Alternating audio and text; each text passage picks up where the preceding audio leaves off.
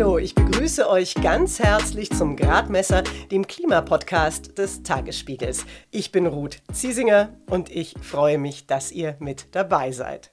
Und genauso bei der Digitalisierung kann es eben dazu führen, dass ich diese vielen Daten dazu verwende, die Umwelt zu entlasten, Prozesse zu optimieren, Energie zu sparen und so weiter.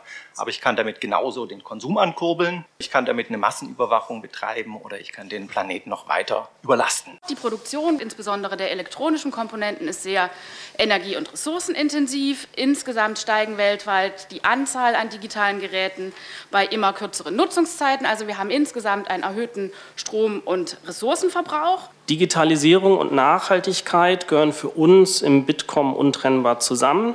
Und eine Schlussfolgerung ist, dass die Digitalisierung, so wie wir sie derzeit en gros beobachten, noch keinen Beitrag zu einem 1,5 Grad Ziel leistet. Allen Anzeichen nach ist Digitalisierung momentan noch eher eine Triebkraft für mehr Energie, Ressourcenverbräuche und auch Emissionen. Digitale Technik kann enorm helfen, dass wir richtig viel sparen. Strom, Arbeitszeit, Material, Rohstoffe. Theoretisch.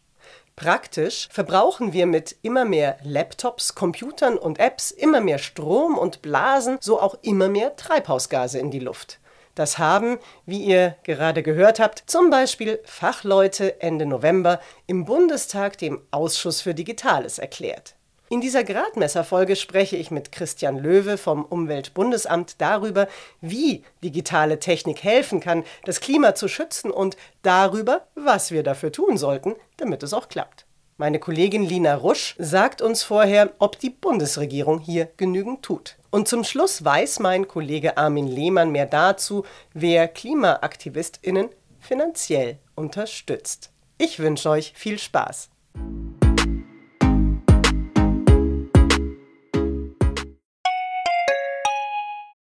Wie geht es weiter mit der Europäischen Union? Präsidentschaftswahlen in den USA, EU-Parlamentswahlen, geopolitische Krisen und wirtschaftliche Schwierigkeiten. Wir suchen Lösungen für diese Herausforderungen. Am 19. und 20. März auf der digitalen Europakonferenz von Handelsblatt, Die Zeit, Tagesspiegel und Wirtschaftswoche.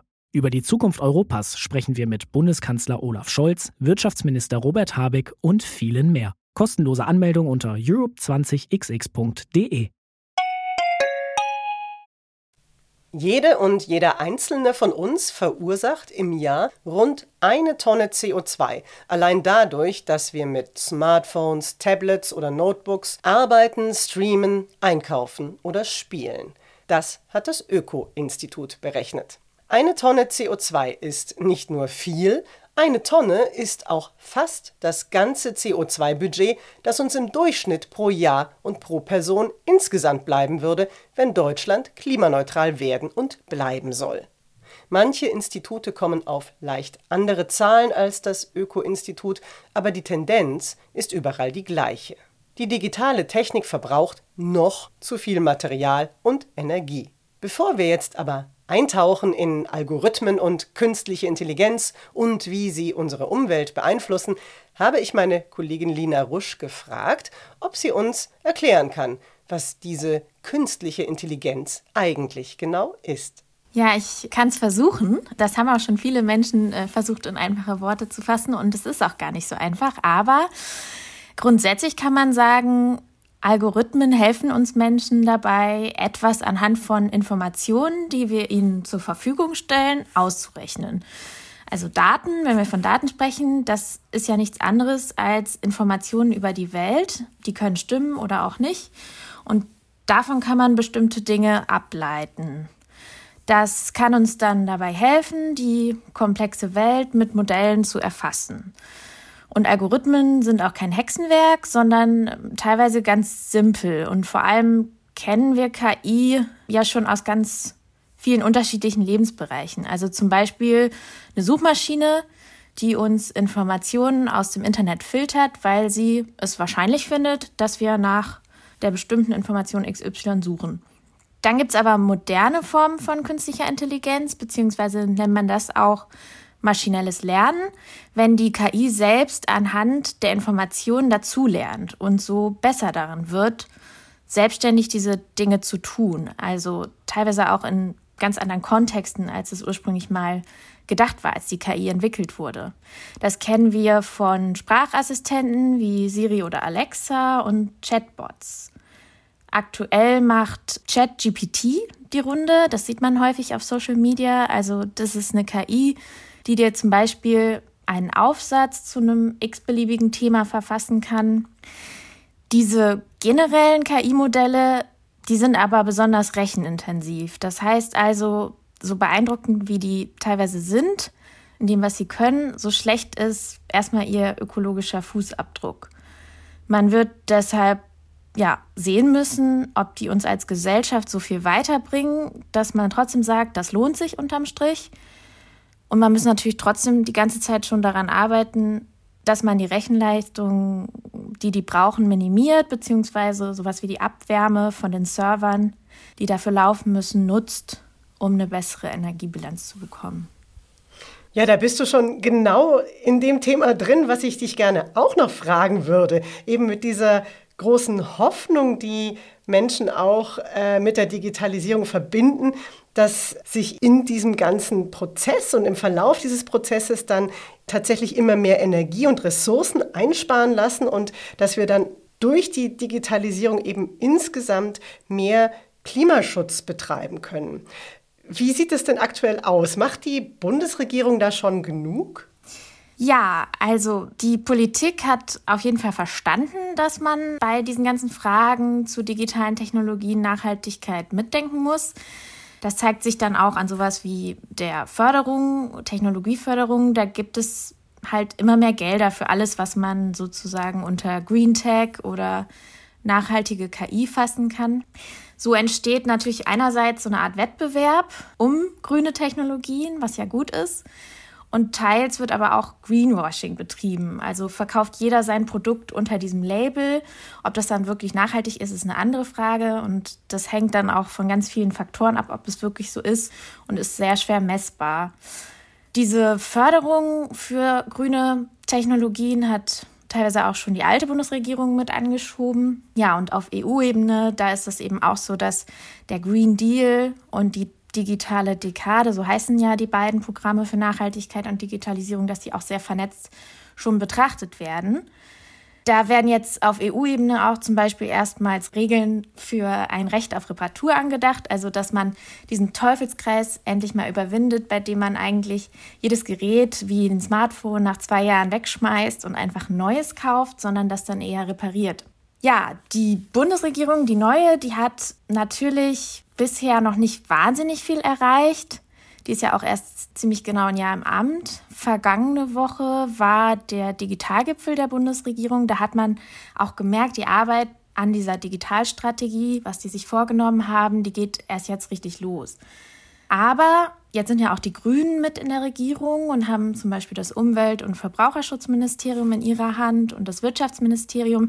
Das sind natürlich ganz wichtige Schnittstellen bei diesen Fragen. Und die schieben jetzt auch erste Dinge an, die vielleicht einen Unterschied machen. Da kommen zum Beispiel noch vor Weihnachten erste Gesetzentwürfe, zum Beispiel zur Digitalisierung der Energiewende.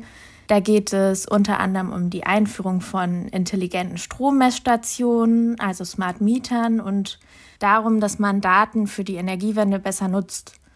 Und ein zweites Gesetz, das auch kommen soll, das will die Nutzung von Abwärme in Rechenzentren ermöglichen. Und das könnte ja auch schon mal was bewirken. Und im kommenden Jahr dann äh, soll der Digitalgipfel, wenn ich richtig informiert bin, auch zum Schwerpunktthema Nachhaltigkeit stattfinden. Und bis dahin muss die Regierung halt mal was vorzuweisen haben. Sagt Lina Rusch, Leiterin des Tagesspiegel Background Digitalisierung und KI. Und Christian Löwe sagt uns jetzt mehr dazu, wie wir die digitale Klimahoffnung in die Tat umsetzen könnten.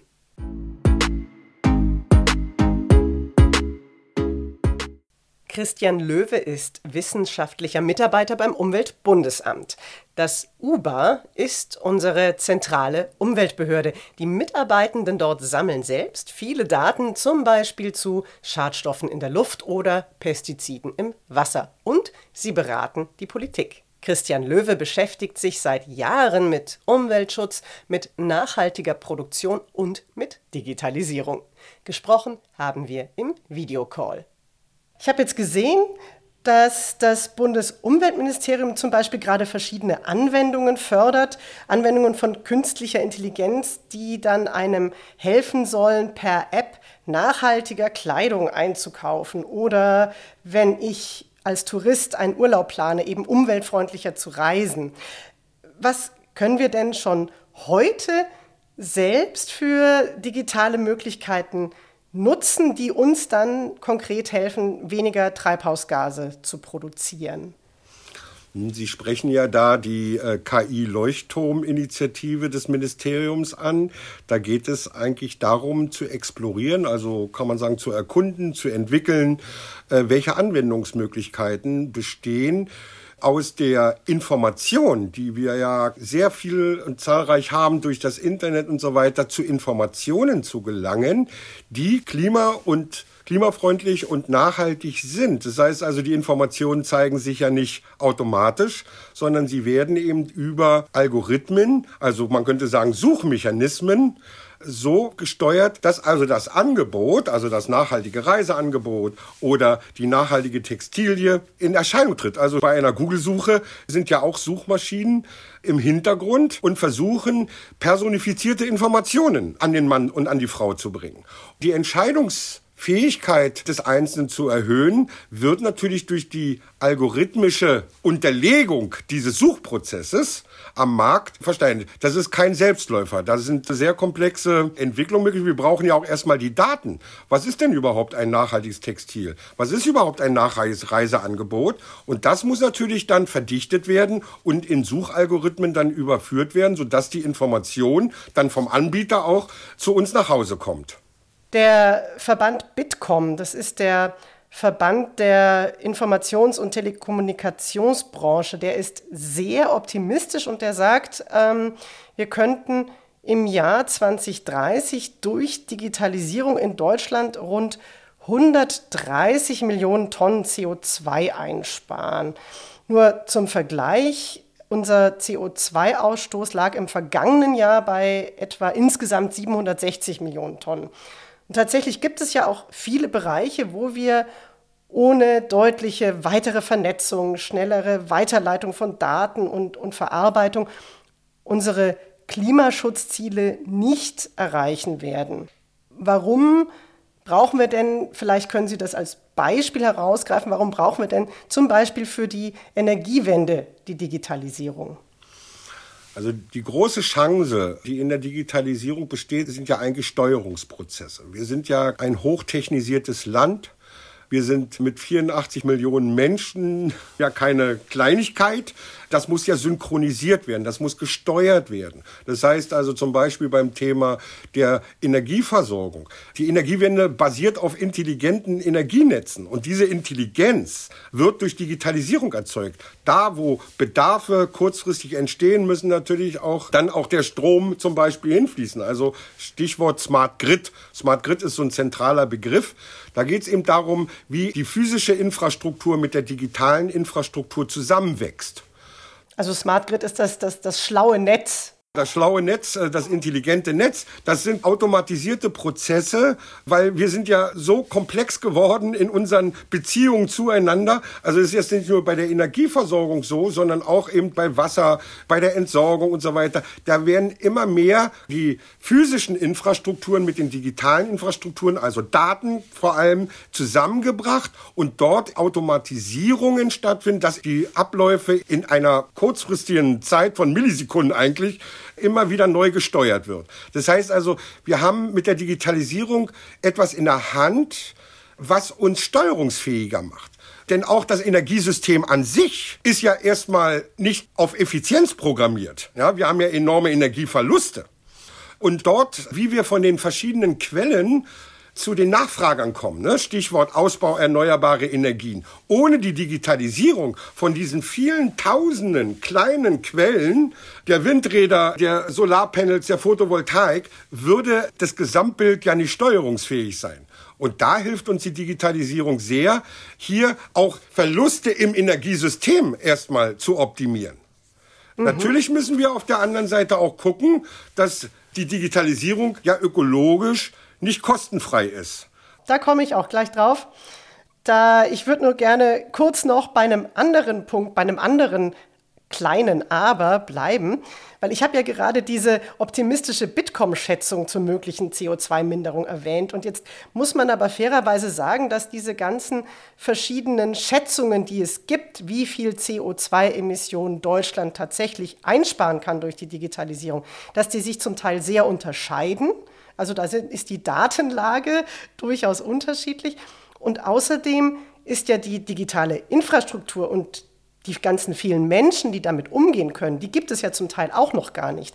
Wo fehlt es denn da am drängendsten, würden Sie sagen? Diese Prognosen, ja, es geht ja erstmal um Prognosen und um Potenziale. Oder jede Institution hat natürlich seine Prognosen. Wie entwickeln sich Nachfragestrukturen? Wie ist der Technisierungsgrad und so weiter? Ich denke, dass die optimistische Variante vor allem darauf guckt, vor allem die Einsparpotenziale zu sehen. Es gibt aber auch die pessimistische Variante, die eher sagt, ja, können wir denn mit Digitalisierung überhaupt die Klimaneutralität festhalten? Das heißt also, die Prognosemodelle basieren ja auf Daten und auf Abschätzung, wie sich Digitalisierung zukünftig entwickelt. Jetzt ist es aber so, dass diese Prognosen natürlich auch davon abhängig sind, wie das dann auch in der Gesellschaft umgesetzt wird oder in der Wirtschaft. Das heißt also, hier fließen auch Daten ein, wie dann also der Digitalisierungsstand bei den Unternehmen ist. Und das ist ja auch sehr schwierig erstmal zu erfassen. Der Digitalisierungsgrad bei der Industrie ist ja auch noch nicht so, wie er eigentlich sein könnte oder sollte. So, und jetzt ist die Frage, wie viel Digitalisierung fließt ein, um überhaupt in Richtung klimaneutrales Wirtschaften zu gehen? Und das ist natürlich dann wieder eine Bilanzierungsfrage. Man kann keinen Automatismus damit verbinden, dass eine reine Digitalisierung gleich zu Klimaentlastung oder zu CO2-Entlastung führt. Da sind sehr wichtige Abwägungsprozesse und da ist auch die Datenlage sehr unsicher. Guckt man sehr optimistisch auf die Entwicklung äh, oder eher pessimistisch? Ja, ich wollte jetzt gerne noch Ihren, Ihren Chef, den Herrn Dirk Messner zitieren. Der ist ja Chef des Umweltbundesamtes und der war vorher Co-Vorsitzender beim Wissenschaftlichen Beirat Globale Umweltveränderung. Und der hat im Blick auf die Digitalisierung mal gesagt, und das würde ich gerne zitieren, dass beim immer größeren Einsatz von Rechnern, von Vernetzung und von künstlicher Intelligenz auf allen Ebenen dann tatsächlich Utopie und Horror dicht beieinander liegen würden.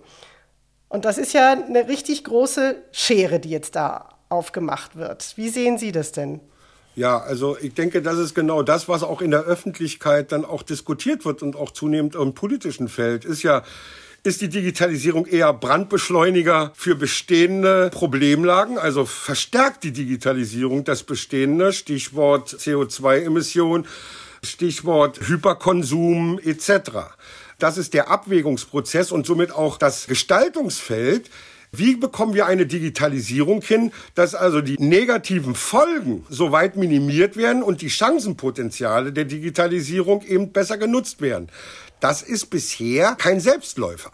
Also nur an technischen Lösungen zu arbeiten, wird uns erstmal nur partiell weiterbringen. Sondern jetzt geht es darum, wie wir denn die Digitalisierung so einsetzen, dass sie eben nicht die Gefahr einer Brandbeschleunigung hat, dass es also Worst Case wird, also im Sinne eines Horrors, sondern eben wirklich als eine Kulturtechnik der Menschheit genutzt wird, die eben den Planeten im Blick hat und versucht, sich nachhaltiger zu transformieren. Sie haben das ja jetzt sehr schön dargestellt. Digitalisierung ist halt nicht per se nachhaltig. Aber was bräuchte es denn zum Beispiel für politische Leitplanken, damit wir eben nicht durch immer mehr Endgeräte, immer mehr Ressourcenabbau, immer mehr Datenverkehr etc.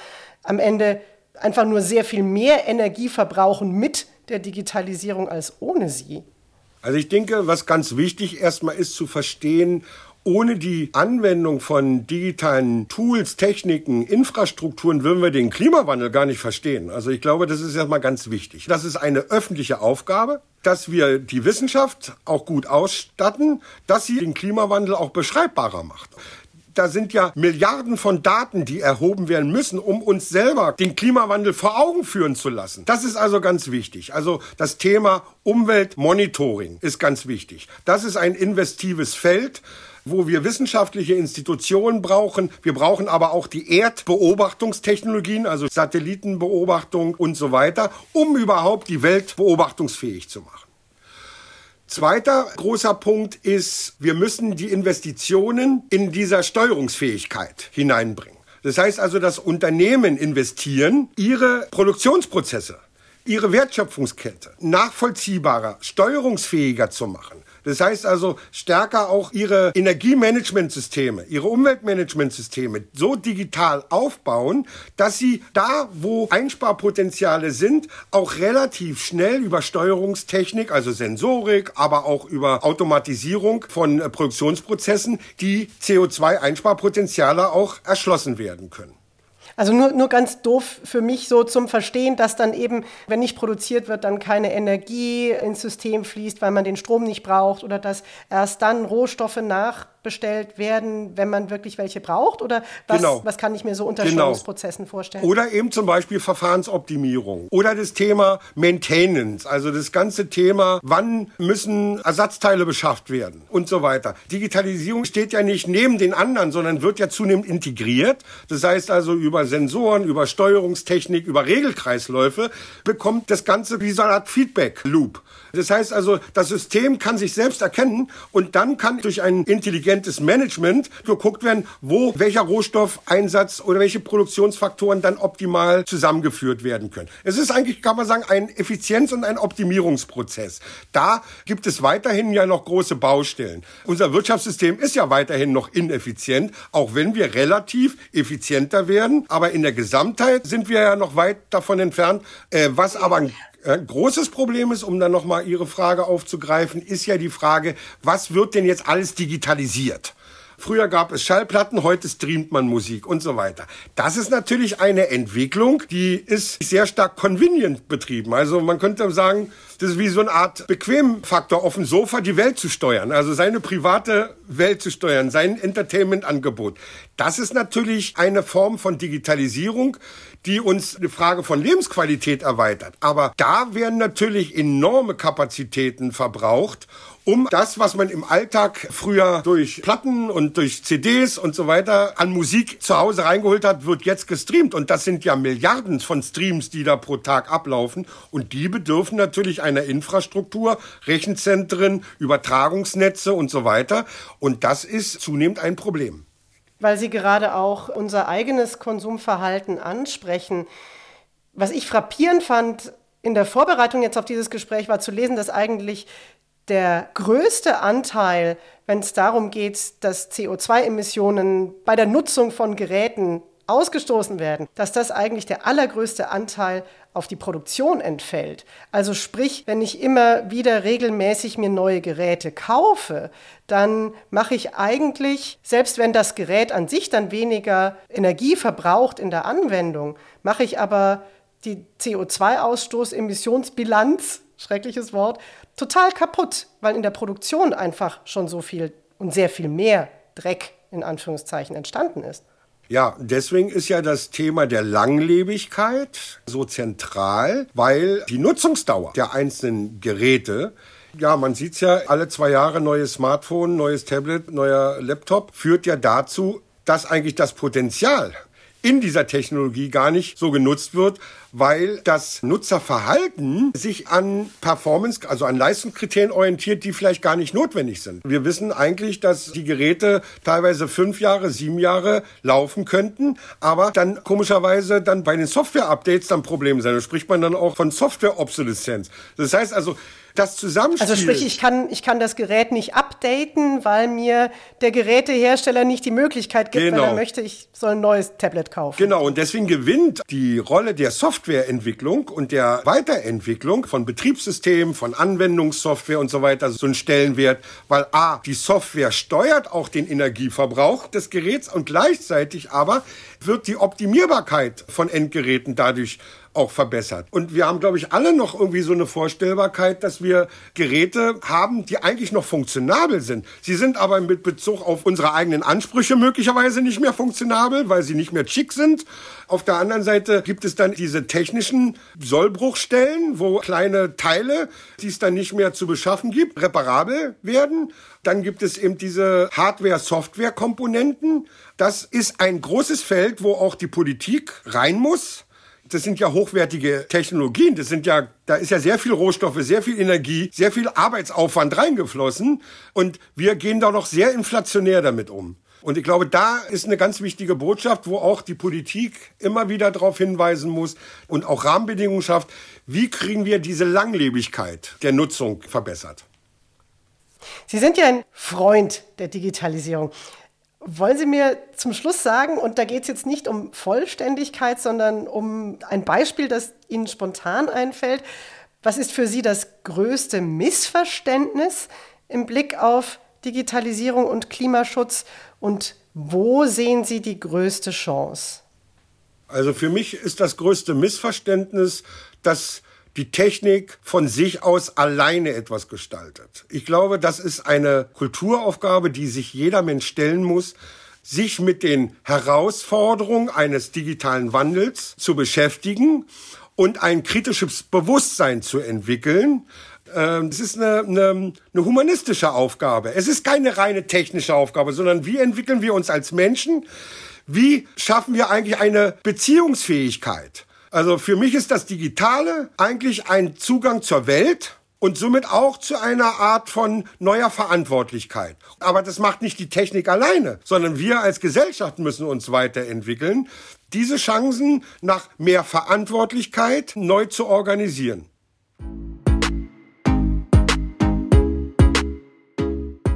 Christian Löwe war das zum Potenzial, das in künstlicher Intelligenz und digitaler Vernetzung liegt.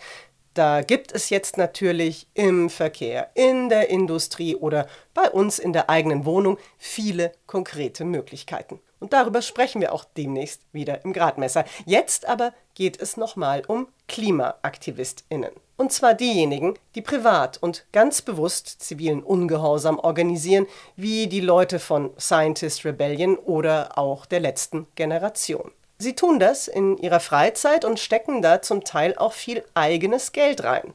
Und inzwischen bekommen sie auch welches. Mein Kollege Armin Lehmann hat sich angeschaut, wer den Aktivistinnen und Aktivisten finanziell unter die Arme greift. Ich wollte als erstes wissen, warum ihn diese Frage interessiert hat. Also zwei Dinge dazu. Ähm, einmal habe ich im Frühjahr sowohl über letzte Generation als auch Science Rebellion größer geschrieben, da haben mir die Gruppen immer wieder gesagt, wie schwer das auch ist, äh, tatsächlich Spenden zu bekommen. Und haben dann aber so ein bisschen orakelt, dass es demnächst vielleicht eine größere Organisation geben könnte, auch aus den USA die äh, sie unterstützen würde. Dann wurde genau über diese Organisation auch in den letzten Wochen ab und an mal geschrieben im Zusammenhang mit der letzten Generation und das war eben der Climate Emergency Fund. Und das war dann der Grund, warum ich gesagt habe, okay, das gucke ich mir jetzt mal genau an. Wer sind die, was wollen die und wen unterstützen die hier in Deutschland? Ja, genau. Dann wäre meine nächste Frage, wer sind die denn jetzt? Wer gibt da Geld? Wer sind wichtige Geldgeberinnen? Ja, es sind jetzt in dem Fall tatsächlich viele Frauen, äh, die da engagiert sind. Also vorweg muss man vielleicht sagen, dass es natürlich sehr viele unterschiedliche Organisationen gibt weltweit, die jetzt vor allen Dingen NGOs, aber auch große Umweltverbände sehr intensiv unterstützen. Ist auch ein wachsender Markt. Aber in dem Fall wollte ich ja wissen, wer unterstützt jetzt Klimaaktivisten oder zivilen Ungehorsam. Und da ist halt der Climate Emergency Fund deswegen so interessant. Sowohl die Mitgründerin Eileen Getty ist interessant, weil sie sozusagen die Enkelin ist des Ölmilliardärs. Der Großvater hat sein Geld im Ölgeschäft gemacht, galt einst als reichster Mann der Welt.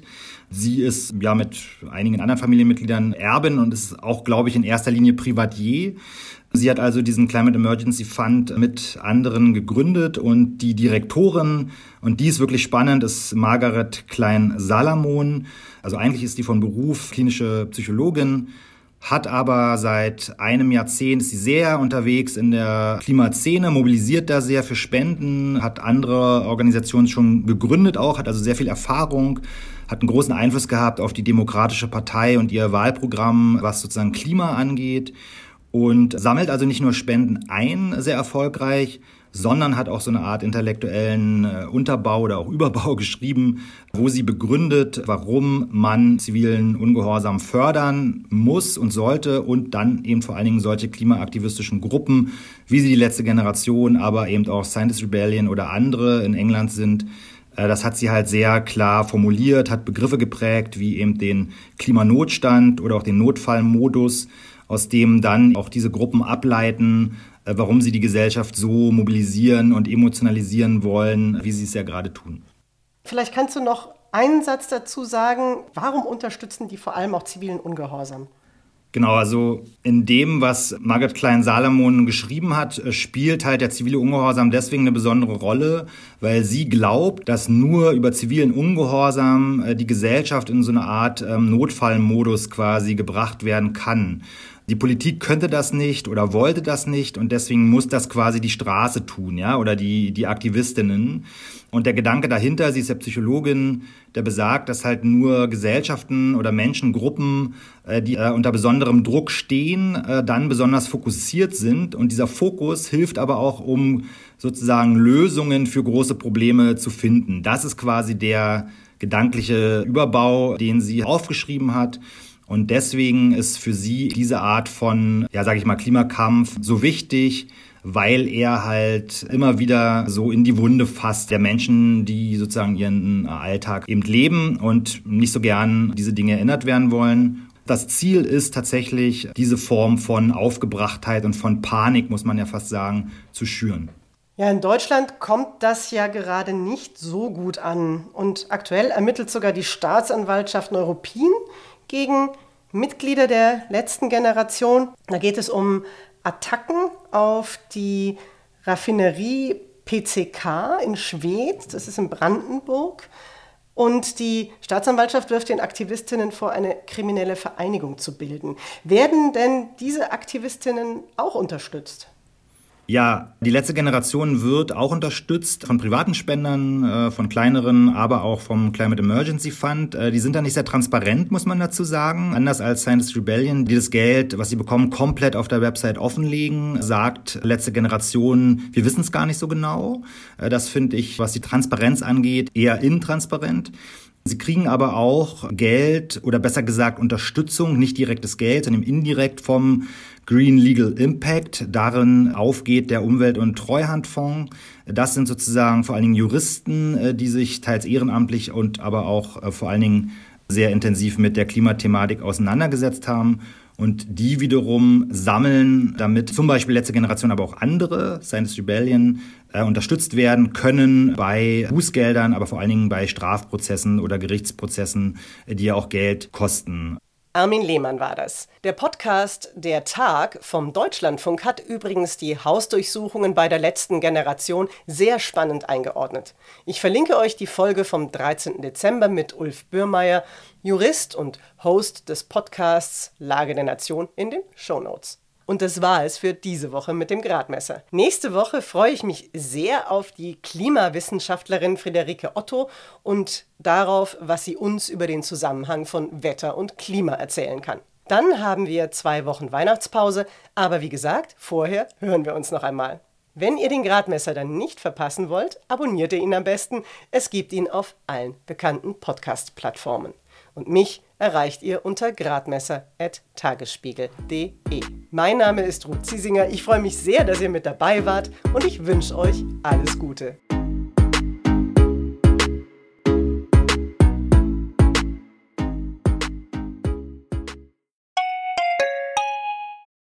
Wie geht es weiter mit der Europäischen Union? Präsidentschaftswahlen in den USA, EU-Parlamentswahlen, geopolitische Krisen und wirtschaftliche Schwierigkeiten. Wir suchen Lösungen für diese Herausforderungen. Am 19. und 20. März auf der digitalen Europakonferenz von Handelsblatt, Die Zeit, Tagesspiegel und Wirtschaftswoche. Über die Zukunft Europas sprechen wir mit Bundeskanzler Olaf Scholz, Wirtschaftsminister Robert Habeck und vielen mehr. Kostenlose Anmeldung unter europe20xx.de.